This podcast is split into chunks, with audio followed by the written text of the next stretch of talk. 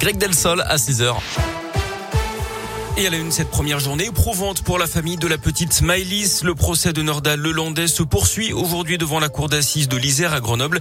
Celui qui a avoué le meurtre de la fillette de 8 ans en 2017 a fait face à ses proches qui attendaient ce procès depuis des années. Après le rappel des faits hier dans la matinée, Nordal Lelandais a présenté ses excuses à la famille de Maëlys.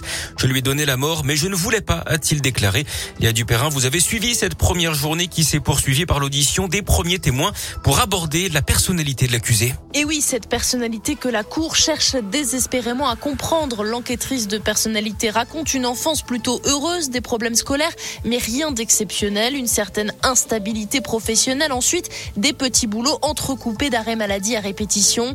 La Cour questionne ses histoires d'amour plus ou moins sérieuses, ses désirs d'avoir un enfant et bien souvent des ruptures qui ramènent Norda Lelandais au domicile familial. Sa demi-sœur et sa mère sont appelées à la barre pour parler de celui qu'elles ont si bien connu et qu'elles continuent de soutenir parce que c'est mon frère et que je l'aime, dit sa sœur en ajoutant tout de même, oui, il y a des actes qui font horreur. Mais tout ça, c'était inconcevable, renchérit la mère de l'accusé, une mère aimante qui a du mal à se souvenir de tout devant la cour, une mère qui ne voit finalement qu'une seule explication, la drogue, c'est ce qui l'a rendu fou, dit-elle enfin.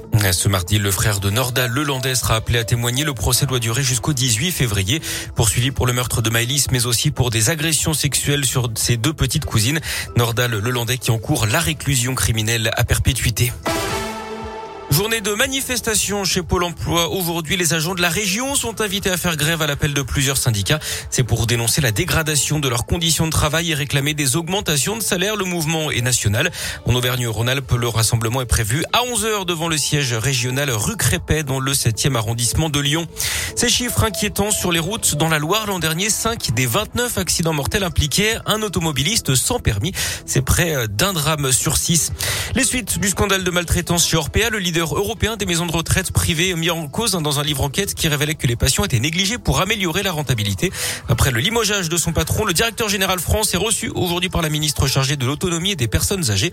Les familles des victimes, elles vont lancer une action collective contre le groupe.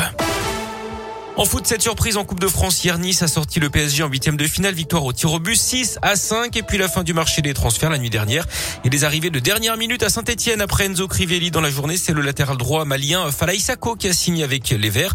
À Clermont, l'attaquant franco-ghanéen du Servette Genève, Gréjon Kiei s'est engagé jusqu'à la fin de la saison.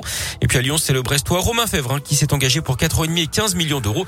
Tanguy Ndombele, lui, revient en prêt de Tottenham. L'OL qui d'ailleurs affronte Marseille hein, ce soir à 21h à Dessine, match à huis clos. C'est en fait la rencontre qui avait été arrêtée au mois de novembre après un jet de bouteille, on s'en rappelle, sur Dimitri Payet.